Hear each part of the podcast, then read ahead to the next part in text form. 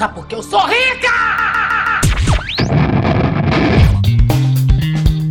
Bem-vindo a mais um podcast Sono Research. Sono Research. Sono Research. No bolso. No bolso. No bolso. No bolso e na bolsa.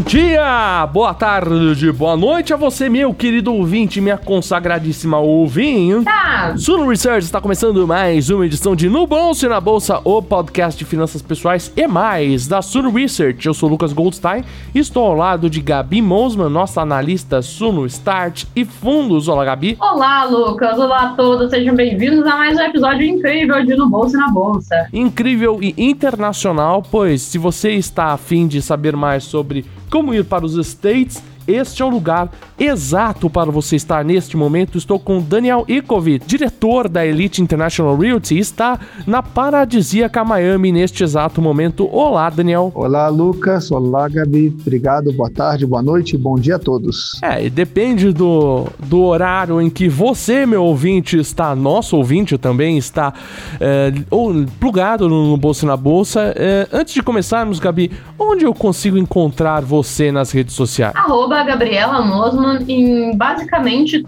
todas as redes sociais que você desejar. Um feedback vale a pena, sempre ajuda a gente. Vamos começar.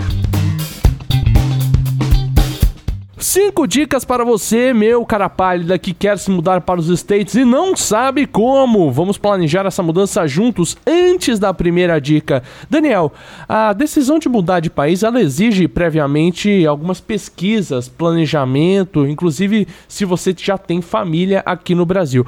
Quais você considera os critérios mais importantes? Olha, é, Lucas, eu acho o seguinte, uma mudança de país é algo extremamente complexo, eu não estou aqui para minimizar isso. É, a vantagem, diferente do que eu tive há 30 anos atrás, quando meu pai tomou a decisão de mudar para a Flórida, foi que hoje você tem acesso a muita informação pela internet. Há 30 anos atrás não existia essa informação aberta, não existia comunicação com pessoas já morando aqui. Então a dica que eu deixo é a seguinte, pessoal, por favor, entre na internet e nem tudo, obviamente, que você lá lê pode ser relevante para você ou verdadeira informação ou fato, mas tem muita informação boa na internet que você pode pegar e hoje em dia tem muito blog, tem muitas é, pessoas que já estão morando aqui e dividem muita informação da experiência que eles estão tendo. Então, eu sugiro entrar na internet e pegar informação e saber filtrar, obviamente, o que você está lendo. Você considera a mudança de país algo de grande impacto na vida de alguém? Partindo da sua própria experiência, por quê? Quantos anos você tinha uh, quando seu pai se mudou e o que pode ser feito para amenizar um impacto tão forte na vida da família? Olha, a primeira questão que eu deixo aqui é o seguinte: tem que existir um consenso na família. O que, que significa isso? É, o marido e a mulher, se for o caso, é, o casal, eles têm que ter um acordo e uma é, vontade de vir para cá. Não adianta apenas uma das partes querer vir, porque a outra vai ficar infeliz aqui, entendeu? Então, isso é uma questão que, se não existe consenso entre os dois, é, não vai ter uma vida feliz e plena aqui, não vale a pena vir. A outra questão, é, voltando à minha vinda para cá, eu vim com 13 anos, a minha irmã veio com 9 na época. Eu estou hoje com 43, estou há 30 anos aqui, é, o que eu percebi foi o seguinte: a adaptação dela foi um pouco mais fácil que a minha. O que, que significa isso? Que quanto mais nova a criança vir, obviamente estou falando no caso de uma família com filhos, quanto mais nova a criança vir, mais fácil é a adaptação. No primeiro fim de semana, eu lembro que a minha irmã já tinha uma casa de uma amiguinha para ir na época. E eu, no primeiro fim de semana, estava em casa chorando, com saudade dos meus amigos. 13 anos é uma idade crítica. Então, eu deixo esse, essa dica aqui: quanto mais cedo, no caso dos filhos, melhor. E, obviamente, um consenso entre a família, principalmente os adultos da família. Vocês atendem aí muitos brasileiros que querem se mudar para a Flórida. O que, que acaba levando os brasileiros a mudar de país? É insegurança aqui? É uma oportunidade lá fora?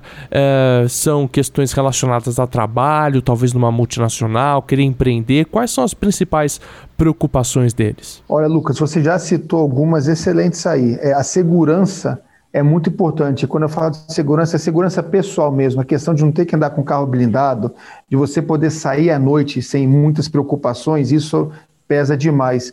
E a outra questão é a segurança jurídica. É você saber que existem leis e que essas leis a rigor, vão ser cumpridas.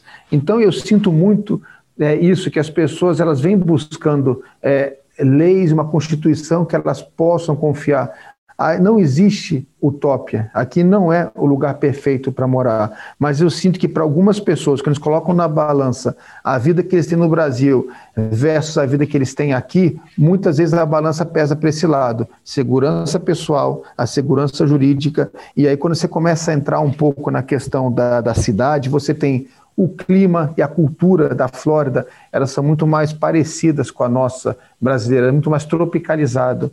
Então, essa é uma razão que a mudança de país é uma questão, a, a região para ir pesa por outras razões, mas eu sinto muito isso. É segurança pessoal e física e a segurança de ter as leis respeitadas aqui. Assim, vamos para a primeira dica, finalmente, né, Gabi? Exatamente.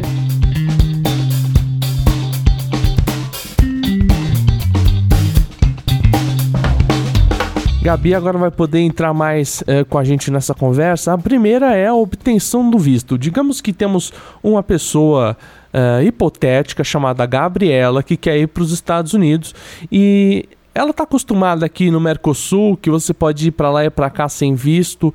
Para os Estados Unidos é assim? Você pode ir sem visto, você precisa de visto. Qual é o trabalho a ser feito nesse sentido? Olha, vamos explicar então para Gabriela que ela vai precisar de visto se ela vier aqui para turismo, é, lazer, no caso, e, ou trabalho. A obtenção do visto de lazer, que é um visto de turista, ela é muito mais facilitada. É, você tem que apresentar que você tem laços com o Brasil, porque você, a rigor, está vindo para turismo, não para ficar, né? Então você demonstra grandes laços com o seu país de origem, você demonstra uma renda razoável que você possa bancar sua viagem pelo tempo previsto, e normalmente um visto é concedido para turismo. Quando você entra no âmbito é, profissional, aí você começa a falar é, de uma série de outros vistos que podem ser é, tanto temporários, pode ser um contrato temporário de trabalho, ou como eles podem ser algo mais permanentes, como o green card, que é algo que eu acredito que a gente vai entrar lá na frente. O importante é que é, precisa ter visto tanto para vir para lazer, turismo, quanto para vir exercer uma profissão ou um trabalho aqui. Além da, uh, dessa comprovação, tem documentos específicos que eu preciso para dar entrada nesse processo? Isso. Aí você está falando, Lucas, de um. Eu não vou chamar de complexo processo, mas um visto de trabalho. É, um visto que você está vindo para morar aqui, dependendo do visto, você tem que demonstrar bastante coisas. E a razão é que eu falo que essa vai exigir essa demonstração é, porque às vezes você está pegando um visto de talento, por exemplo, ou você está pegando um visto é, de tecnologia, existem vistos para diferentes profissões. Você vai ter que, de alguma forma, comprovar de que a sua profissão é essencial aqui e de que essa profissão, no caso, ela não é, está sendo possível encontrar um americano local, um residente que faça ou exerça essa profissão como você está querendo. Então, tem algum tipo de visto que vai exigir isso. Então, obviamente, você vai ter que usar é, toda a sua experiência de vida, todo o seu currículo, tudo aquilo que você acumulou nos seus anos profissionais, que às vezes você acha que nem eram tão importantes, eles podem vir a ser muito importantes na hora que você estiver é, pensando nessa mudança de país e, mais especificamente, quando você estiver pensando em obter um visto. Existem mais de 80 tipos de vistos de, de imigrantes para os Estados Unidos quando você pensa em trabalho, em profissão. Então, é, a minha dica, sob, subdica, vamos chamar assim, consulte um advogado de imigração da sua confiança e se precisar de uma dica, com o maior prazer, é, eu posso dar. Existem incentivos também dados pelo governo americano para, por exemplo, eu quero empreender, eu tenho cacife, eu tenho um dinheiro, uma quantidade específica ou para cima de dinheiro. Ele dá, ele concede incentivos para eu entrar nos Estados Unidos? Existe um visto muito específico que chama visto de investidor. Esse visto é o E2. É, obviamente, eu, eu, eu sou muito cuidadoso ao dar é, esse tipo de consultoria, porque eu não sou um advogado de imigração aqui, mas é tudo baseado na minha experiência. Eu sou um corretor imobiliário, diretor de imobiliária, mas em 30 anos eu tive muita é, exposição a clientes vindo para cá, então eu com alguma liberdade eu posso dar isso. Obviamente as questões técnicas são debatidas com o advogado, mas existe sim, existe um visto chamado E2, que é um visto que não necessariamente o brasileiro se qualifica, mas alguns brasileiros com segundas é, é, cidadanias, por exemplo, europeias, eles podem se qualificar. E tem muitos assim. Em São Paulo tem muita gente com descendência italiana, tem muitas pessoas com descendência alemã no sul do Brasil. Então, essas pessoas, normalmente, eles correm atrás de um segundo passaporte ou uma segunda é, cidadania para poder se qualificar para o visto E2. Qual é a grande vantagem do visto E2? Ao investir um valor que o governo americano chama de significativo, ele não é específico, e significativo, eu já vi clientes com 100 mil dólares pegar esse visto. Então, um cliente que comprou um negócio com 100 mil dólares, ele vem gerenciar esse negócio e tem um funcionário, ele se qualifica para estar morando aqui. O seu visto vai ficar completamente atrelado a esse negócio, ele fica totalmente condicionado a esse negócio estar operando. No dia que você resolve fechar o negócio por alguma razão e você está com visto E2, você é obrigado a voltar para o seu país de origem.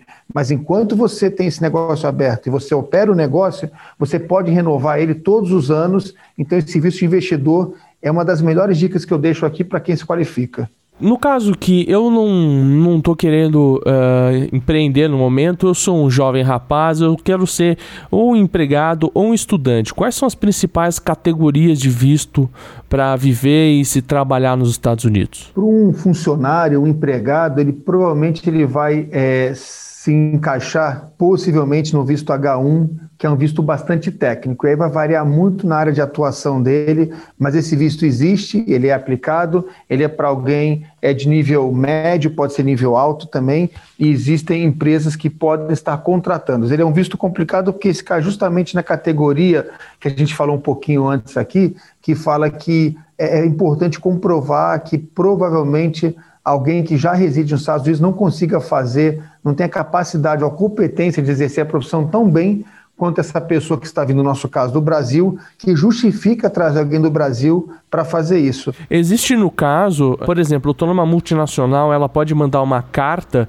que justifique isso? Uma multinacional pode mandar uma carta, é, a imigração é, fica a critério dela decidir é, se existe, mas entre a multinacional e o funcionário, vamos chamar assim, existe um advogado de imigração. Ele vai saber apresentar esse caso para o governo americano, de forma que o governo americano é, entenda realmente a necessidade de vir. Por isso que mesmo a multinacional é, enorme, com muita experiência, vai contratar um advogado. As grandes empresas, eles têm advogados dentro da casa, o que eles chamam de in-house, é, e as empresas pequenas e médias, eles terceirizam esse serviço de imigração, mas sempre existe uma assessoria imigratória para direcionar tanto a empresa quanto o funcionário. E você, Lucas, você fez referência a estudantes. Existe um visto sim para estudante, é o visto F. Né? Ele é um visto que ele não permite você é, trabalhar necessariamente. Ele é um visto que tem uma limitação de certo número de anos, salvo engano, são cinco, até porque o raciocínio do governo americano é assim: quem é que precisa estudar mais que cinco anos? Você, em cinco anos, consegue fazer um MBA, talvez você consiga fazer um PhD, quer dizer, não tem por que postergar um, ou prolongar um visto de estudante por 10, 15 anos. Então, tem um limite aí. É, a vantagem é que você não paga imposto em solo americano, imposto de renda, porque você está aqui apenas como estudante, sem gerar nenhuma renda, e existe é, com bastante limitação, algumas faculdades elas podem empregar estudantes internacionais para trabalhar dentro da faculdade. Um exemplo: você é um estudante que está fazendo um MBA aqui nos Estados Unidos e a biblioteca da universidade está precisando de algum aluno para exercer alguma profissão. Você pode ganhar um salário mínimo e trabalhar nessa é, biblioteca é com um limite grande de horas por semana. Então, é, não é um visto de trabalho, mas sim um visto de estudante. Agora, obviamente, ele abre uma porta e você estando aqui, você pode fazer contatos com outras empresas e, quem sabe, aí conseguir o seu visto um pouco mais permanente. Vale lembrar, né? Assim, grandes empresas multinacionais, elas já podem ter, digamos, uma expertise maior nisso, né? do que empresas menores ou qualquer outra pessoa. E, gente, vale lembrar que não é porque os Estados Unidos é um país ruim, mas de certa forma eles têm que proteger né, a população deles, senão qualquer pessoa podia ir lá e querer trabalhar. Então, você provar que faz algo que não tem nenhum outro americano é importante porque o país também não está em pleno emprego. Mas essa questão do, do estudo, eu cito porque eu conheci muita gente que foi para os Estados Unidos fazer faculdade, ficou ali 4, 5 anos e depois de um tempo é, foi fazer MBA alguma coisa. É, existe uma necessidade de tirar outro visto de estudante? É, como que seria isso? E claro, né, lembrando que se você vai como estudante, às vezes é mais fácil você conseguir um emprego lá. É da mesma forma que a gente falou na faculdade, né, aqui. É muito mais fácil, às vezes, você conseguir um estágio, alguma coisa, para entrar em alguma empresa, do que ficar esperando se formar, tá pós-graduado, para querer conseguir entrar na empresa, né?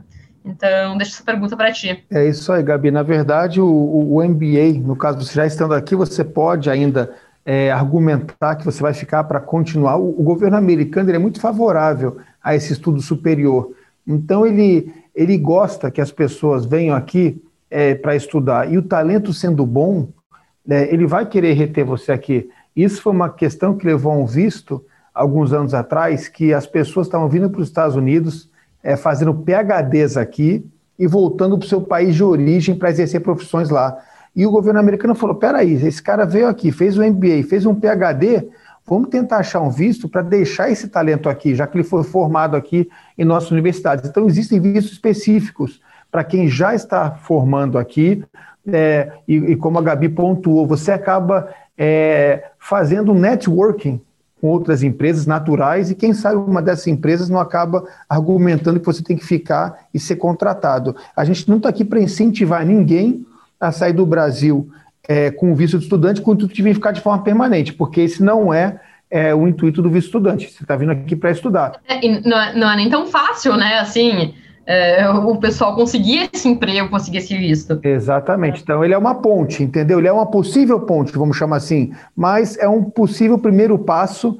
É, é o que o americano chama de foot in the door, né? Você está com o pé na porta já. Então, você estando aqui, seguindo as regras, o americano, a coisa que ele mais quer na vida, Gabi e Lucas, é que as regras sejam obedecidas. É, se você tem algo errado, fala para ele. Ele não gosta de ser mentido na cara. Então, quando você entra aqui e o oficial de imigração pergunta quanto dinheiro você tem no seu bolso e você tem 8 mil, fala 8 mil. Não mente, porque se você fala 3 mil que você está com medo ele te manda para uma salinha da imigração e ele conta e vê que tem 8, é, você está completamente sem credibilidade. Então, ele gosta que você seja direto e fale a verdade. Isso vale para tudo. E isso vale para o visto. Se você está vindo estudar, vem estudar. Eu tenho amigos meus que vieram ter filho aqui, que entraram com sete meses com mulher grávida aqui. E o oficial de imigração perguntou: por que você está vindo aqui? Ele falou: vou ter filho aqui, vou voltar para o Brasil. Está aqui a clínica que eu vou ter o filho, eu já paguei, ele é particular, não vou tirar espaço de ninguém. Assim que meu filho nascer, eu vou voltar para o Brasil. Nesse momento, não tem nenhuma regra que proíba isso de ser feito, mas você tem que ser muito direto com as pessoas. Por fim, eu queria saber então o que, que é o tal do Green Card, que a gente ouviu falar bastante aqui no Brasil, mas eu não tenho certeza quais são as condições, qual é a situação necessária e o que, que ele realmente faz. O que, que é esse tal do Green Card? O Green Card, Lucas, ele é na essência a residência permanente. Ele é um visto ele é um, um, ele já é uma, uma, uma, uma, residência permanente, já deixa de ser quase, já não visto, é, ele normalmente se origina de um visto. Então, alguém que veio com visto L1, por exemplo, que é um visto para executivos ou empresários, o visto L1 ele é uma grande ponte para o Green Card, assim como outros vistos são. Então, você está aqui há alguns anos, você está exercendo uma profissão, ou você tem uma empresa aberta aqui, tudo feito legalmente, declarando imposto, você tem a possibilidade de aplicar para um Green Card. O Green Card é a residência permanente. Ele é muito importante porque ele é praticamente o último passo antes de, eventualmente, você pedir a cidadania americana.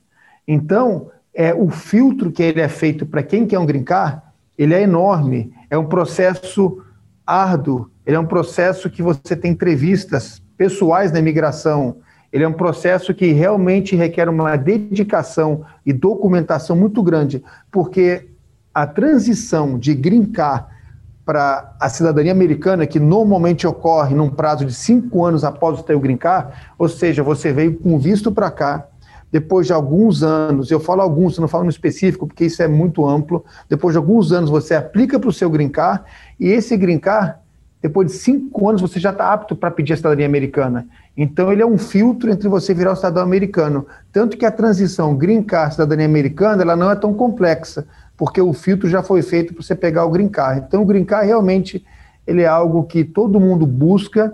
Eu digo todo mundo que busca ter uma residência permanente. Eu tenho muitos amigos, clientes e colegas que eles têm um plano de vir aos Estados Unidos e ficar 4, 5 anos. O green card não necessariamente vai servir para eles. No caso deles, é melhor pegar um visto de trabalho, um visto executivo ou de empresário, cumprir os 4 ou 5 anos aqui e retornar para o Brasil, por exemplo. Agora, tem gente que já vem vislumbrando a residência permanente. Então, ele já vai vir do Brasil bem assessorado por um advogado, com algum visto que vai permitir ele, em algum momento, ter essa ponte para o tão sonhado green card.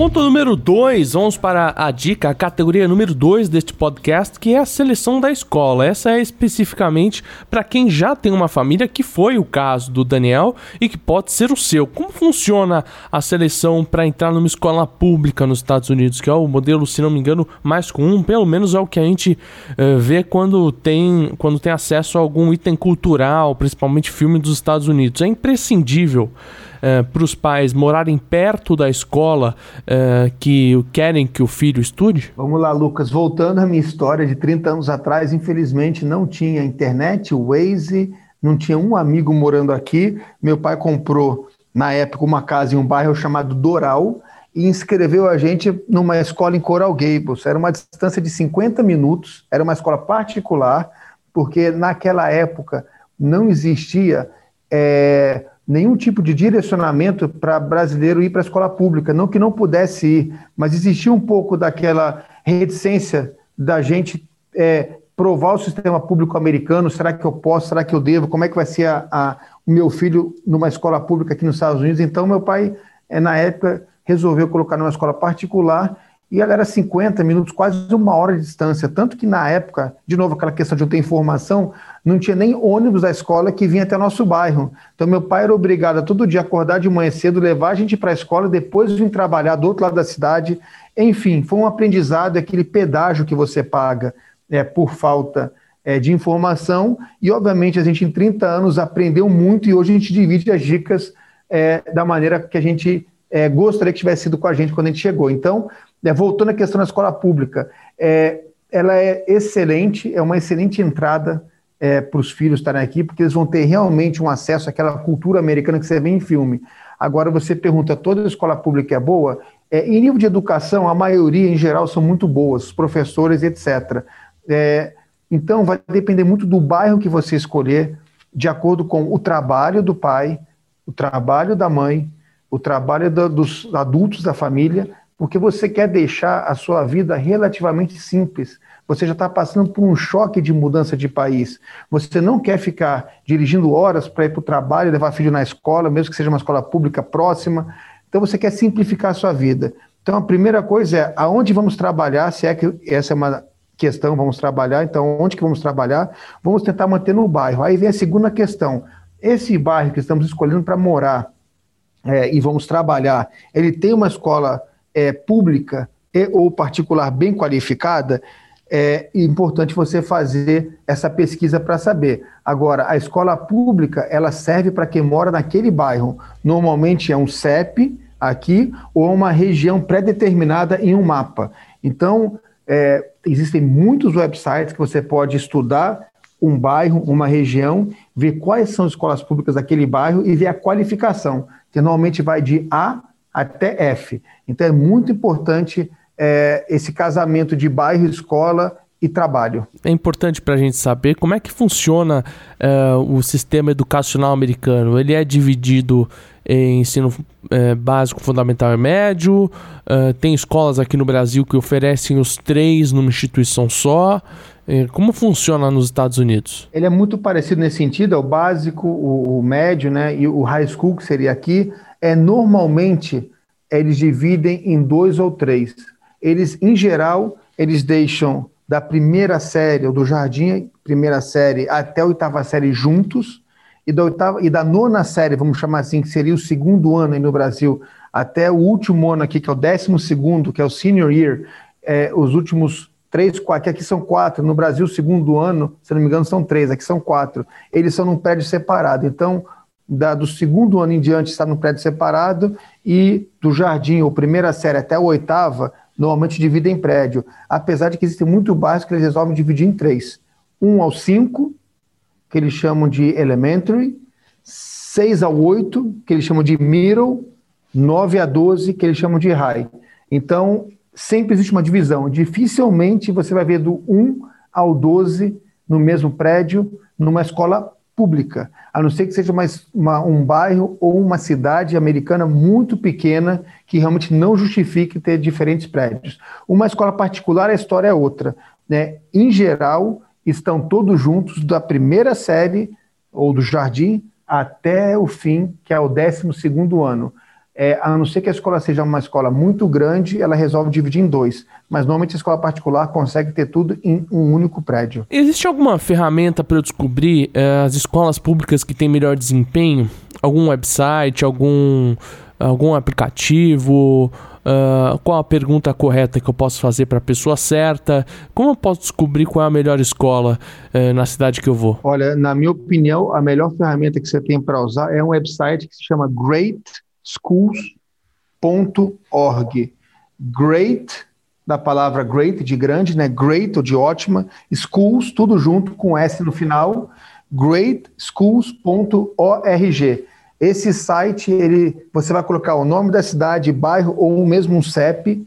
No caso, por exemplo, você está vindo morar em Aventura, por exemplo, você coloca o CEP de Aventura, que é 33180, vão aparecer todas as escolas do bairro, vão aparecer as notas que cada uma tem, e em muitos casos tem opiniões de pais e mães ali. Então, greatschools.org é um excelente primeiro passo para você começar uma pesquisa é, de escola para os filhos aqui é, nos Estados Unidos. O fato de uma escola acabar sendo mais cotada na região faz, por exemplo, que os apartamentos acabam acabem subindo de preço, é, na sua opinião, na sua experiência como corretor aí na região, por exemplo, tem uma escola que tá é, que é bem cotada, bem avaliada, isso faz com que mais pessoas queiram se mudar para o distrito, para a região onde ela se encontra? Não tenha dúvida, Lucas, a escola é a referência do bairro e ela ela consegue valorizar tanto os imóveis que estão à venda naquele bairro, porque a demanda acaba sendo maior do que a oferta,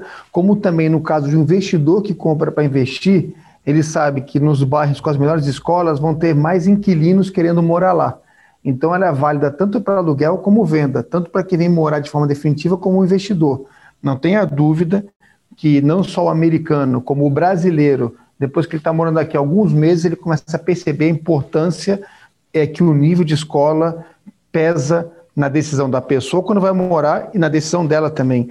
Então, muitas vezes, é, a pessoa ela vai escolher primeiro a escola para depois ver a moradia. Ela vai entrar em alguns websites, vai fazer sua própria pesquisa, chegar à sua própria conclusão, aí ela vai, vai focar naquela escola.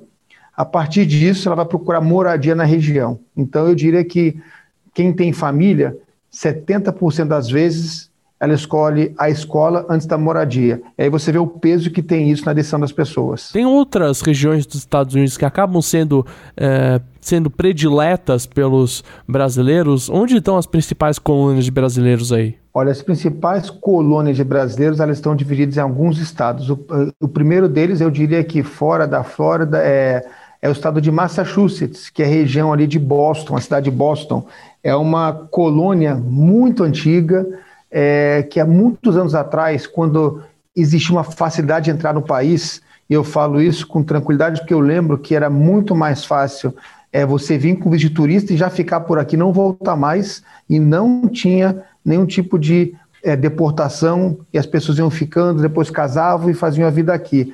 É, e lá se criou no, nessa época, uma colônia muito grande na região de Massachusetts, de Boston, e até hoje eles estão lá. E, obviamente, é uma comunidade muito forte que cresceu, é, não só em números, como cresceu economicamente. Elas têm uma importância enorme hoje na economia é, local.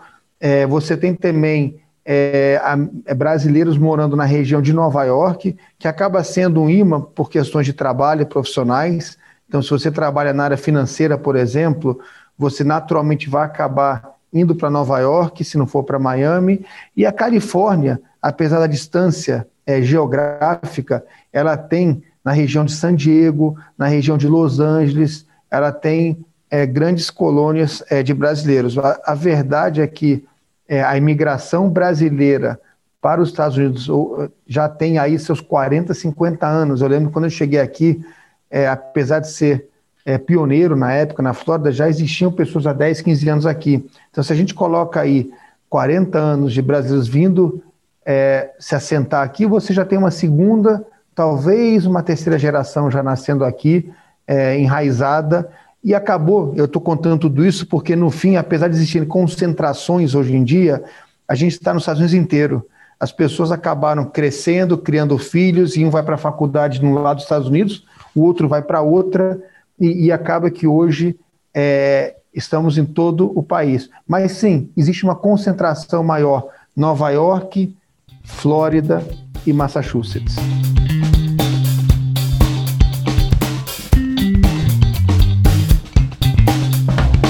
Que diz respeito a áreas profissionais para tanto investir como trabalhar. Na sua opinião, quais são as profissões em alta no momento nos Estados Unidos e aquelas profissões que não tem tanto americano disponível, né? Já que é um argumento importante para entrada e para permanência nos Estados Unidos. Olha, Lucas, nesse momento as duas respostas são a mesma. É, área de área de medicina, eu diria. É, isso antes da pandemia, antes de Covid, já se faltava enfermeiros aqui. É, existe uma carência enorme de enfermeiros nos Estados Unidos, existe grandes incentivos até para o mercado de trabalho local, eles dão bônus de 10, 15, 20 mil dólares para você estudar enfermaria e entrar em um hospital. Isso eu estou falando pré tudo isso que a gente está vivendo. Então, hoje em dia, qualquer área técnica de enfermagem, qualquer área relacionada à, à medicina, é, eu acho que você vai ter bastante sucesso em ter um visto. E eu acho que sub-áreas você pode incluir aí também é, tudo que tem a ver com pesquisas médicas, também que não necessariamente você está atuando é, diretamente no campo, mas qualquer tipo de pesquisa é, eu acho que é válido. Mas no fundo, o americano, da maneira prática que ele é, ele sempre está perguntando a pergunta: o que, que essa pessoa vai agregar na minha economia?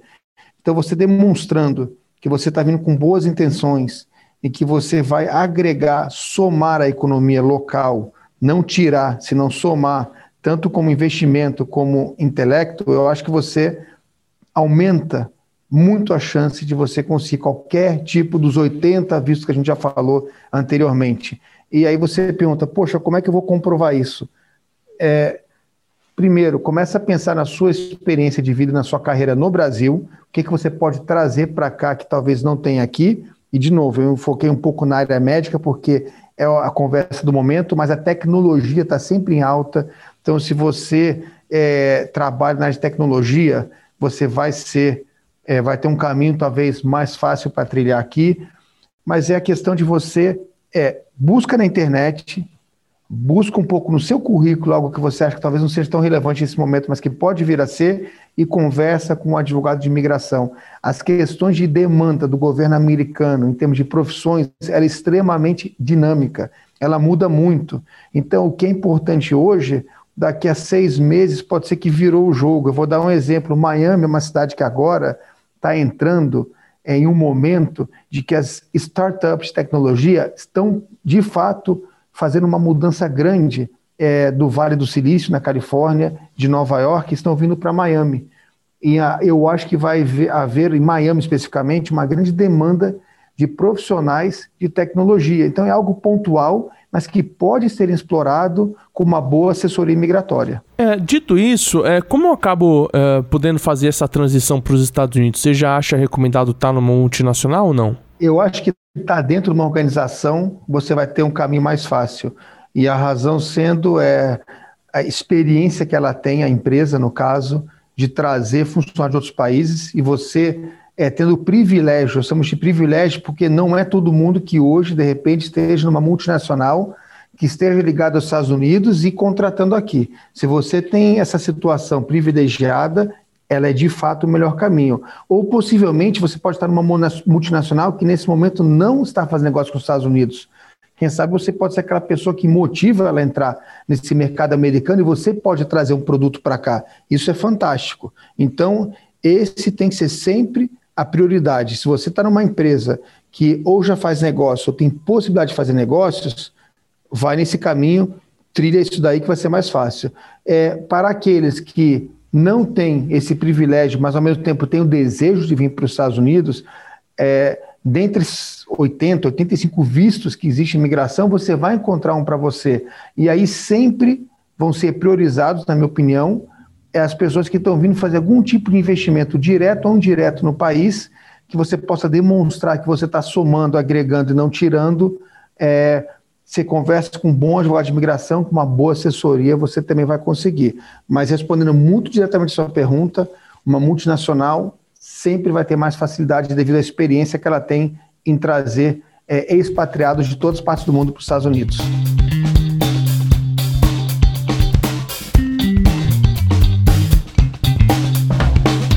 A última categoria, a última classe, a última parte antes da conclusão deste podcast é o lazer. Você, na verdade, está num estado que é conhecido pelo lazer, afinal, toda, toda criança quer ir para ir uma vez na vida, né?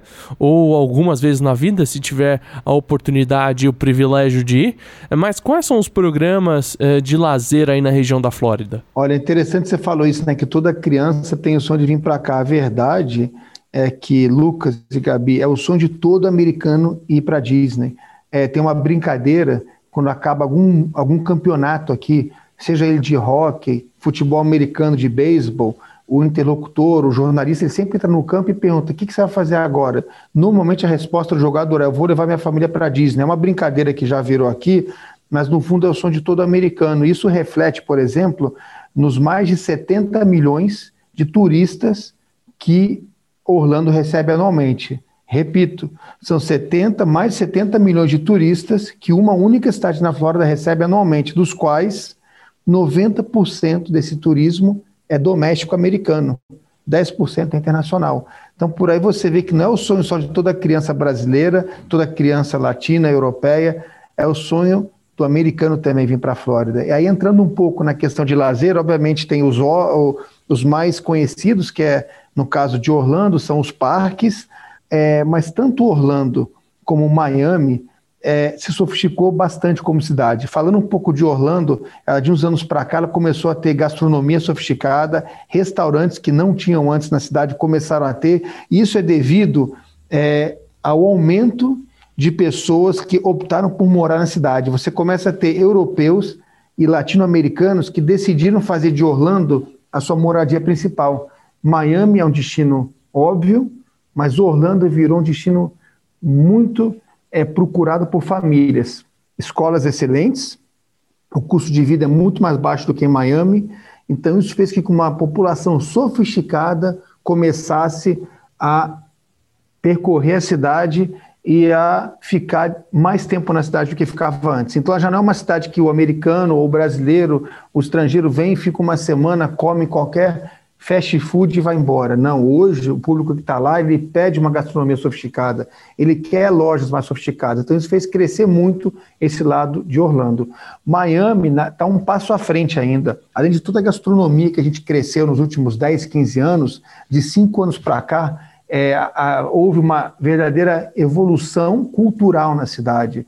A gente começou a ser muito frequentado por europeus e começou a entrar... É, grandes feiras de arte aqui, bairros inteiros foram transformados, bairros que antigamente eram galpões abandonados viraram literalmente é, galerias de arte ao ar livre.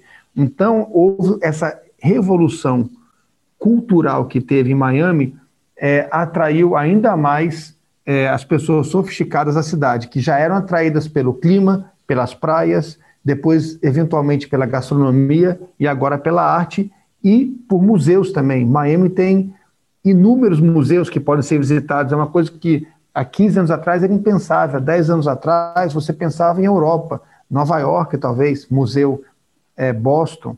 E hoje Miami, ela além do clima e praia, ela tem gastronomia e arte. Então, essa é a grande dica que eu deixo aí. Quando você vier para a Flórida, não pense somente no lazer, é, mas pense também no lazer cultural, vamos chamar assim. Além da Flórida, tem opções de diversão para jovens e adultos em outras regiões dos Estados Unidos? O que, que você conta uh, da sua experiência daí? Os Estados Unidos é um estado que é extremamente fácil de viajar internamente. Isso vale tanto para estradas de carro como para avião.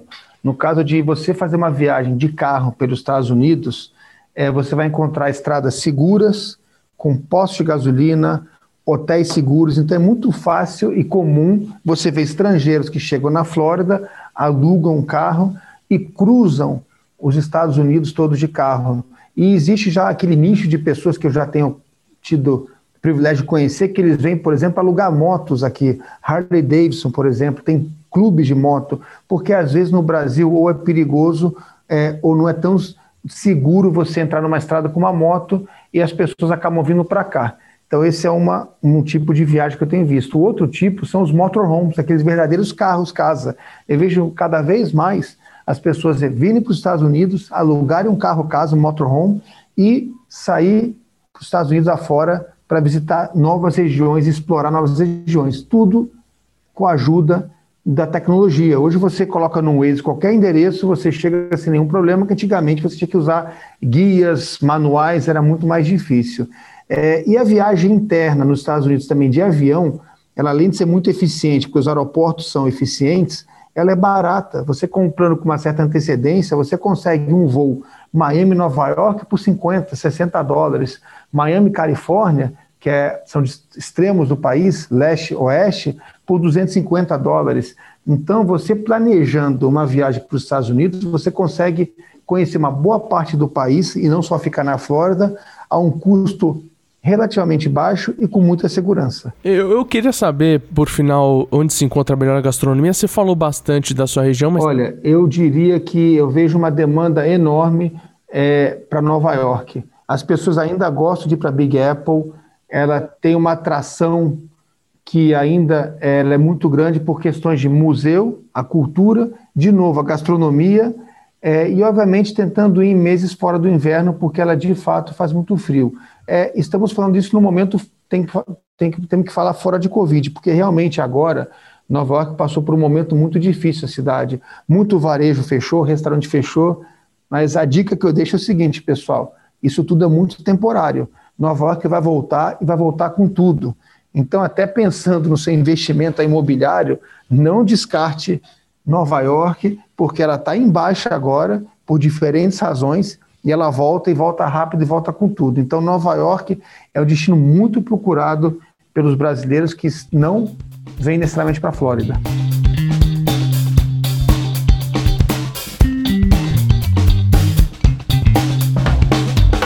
Para terminar, temos mais duas perguntas, tá certo? Eu vou mandar a primeira para o brasileiro que precisa de ajuda. É, tem serviços de consultoria para ajudar nessa mudança para os Estados Unidos? Você já falou de advogado de imigração, mas, por exemplo, na questão da vivência, de achar o um melhor lugar, de conseguir proximidade do trabalho, da escola, da qualidade de vida, etc? Existe um conceito que é mais do que um serviço, ele é um conceito chamado relocation, que tradução livre seria relocação, né? Então você tem aí algo que até a elite criou, isso daí alguns anos atrás, e quando eu digo criou, a gente adaptou. Porque relocation é um conceito que é utilizado por multinacionais quando eles querem trazer um executivo de um outro país para outro país, de um país para o outro. Então eles contratam uma empresa, essa empresa vai ajudar em toda a adaptação de vida no novo país. O que, que significa isso? Essa empresa que está sendo contratada pela multinacional, ela vai ajudar esse executivo a adaptar a família e aí inclui adaptação de escola, de bairro, a farmácia que ele vai comprar. Quer dizer, toda adaptação e tranquilidade que a família pode ter, ela é contratada pela empresa que está trazendo esse funcionário. A gente simplesmente tirou esse conceito da empresa e de executivo e trouxe para o nosso cliente pessoa física. Ou seja, uma família no Brasil que ela quer se mudar para os Estados Unidos, ela tem as mesmas demandas e as mesmas necessidades que essa família de executivo tem. A única diferença é que, se não existe uma empresa envolvida, a família vai pagar do bolso dela esse serviço. No outro caso, como a empresa está trazendo executivo, ela que está bancando esse serviço. Mas a necessidade é a mesma. Então a gente pegou, fez contato com algumas empresas de relocation e a gente fez acordos no qual essas empresas estão prestando serviços de adaptação de vida para os nossos clientes que querem vir morar aqui. Nós, como empresa, não queremos ter nenhum ganho financeiro nisso, a gente só quer que os nossos clientes sejam bem atendidos, a única coisa que eu quero lá na frente, quando tiver bairro decidido, escola decidida, eu quero tentar, obviamente, fazer a venda do imóvel ou o aluguel do imóvel, que é nisso que a gente ganha. Mas é, foi uma adaptação de conceito que a gente trouxe para os nossos clientes e tem funcionado. Então, como é que eu posso entrar em contato com a Elite International Realty nesse processo? A melhor maneira, Lucas e Gabi, é o nosso Instagram é arroba Elite International Realty, repito, arroba Elite International, com T, International Realty. É, o nosso site é Elite International, com T, né, americano, eliteinternational.com, eliteinternational.com, ou você pode mandar um e-mail para info, arroba, eliteinternational.com, info, arroba, eliteinternational.com. Google, Apple, Facebook. Quer saber como crescer com essas empresas? E-book Investindo no Exterior. Link na descrição deste podcast. Assim terminamos uma edição internacional do No Bolsa e na Bolsa. Tamo chique, né, Gabi? Olha, a gente daqui a pouco vai estar tá aí fazendo imigração de ouvintes do No Bolsa e na Bolsa. Eu queria agradecer a presença do Daniel Ikovics, da, ele é diretor da Elite International Realty, uma empresa de corretores imobiliários na região da Flórida. Muito obrigado, Daniel, por disponibilizar o seu tempo para abrilhantar os ouvidos do ouvinte do No Bolsa e na Bolsa. Lucas, eu que agradeço a oportunidade. Estou é, aqui à disposição na Flórida de todos os seus ouvintes e de vocês. Gabi, muito obrigado. E a verdade é que é, é muito mais do que vender imóvel. Qualquer dica que os ouvintes queiram, entre em contato comigo. 30 anos aqui de pedágio, a gente vai dividir tudo que é bom. Antes de ir embora, Gabi, onde é que eu te encontro nas redes sociais para reclamar do No Bolsa e na Bolsa que esse podcast tá muito longo? Ou tá muito curto? Ou o Lucas é muito chato? É arroba Gabriela Mosman em praticamente todas as redes sociais. E o Lucas Goldstein, muito chato, também está nas redes como Lucas Goldstein. É, eu espero que você me siga se você gosta de memes ou se você não quiser, pode ficar aqui no, no Bolsa e na Bolsa que terça que vem a gente volta com mais um episódio. Agora não é somente sunresearch.com.br, agora também é suno.com.br, né, Gabi? Esperamos na próxima terça-feira com mais uma edição do No Bolso e na Bolsa.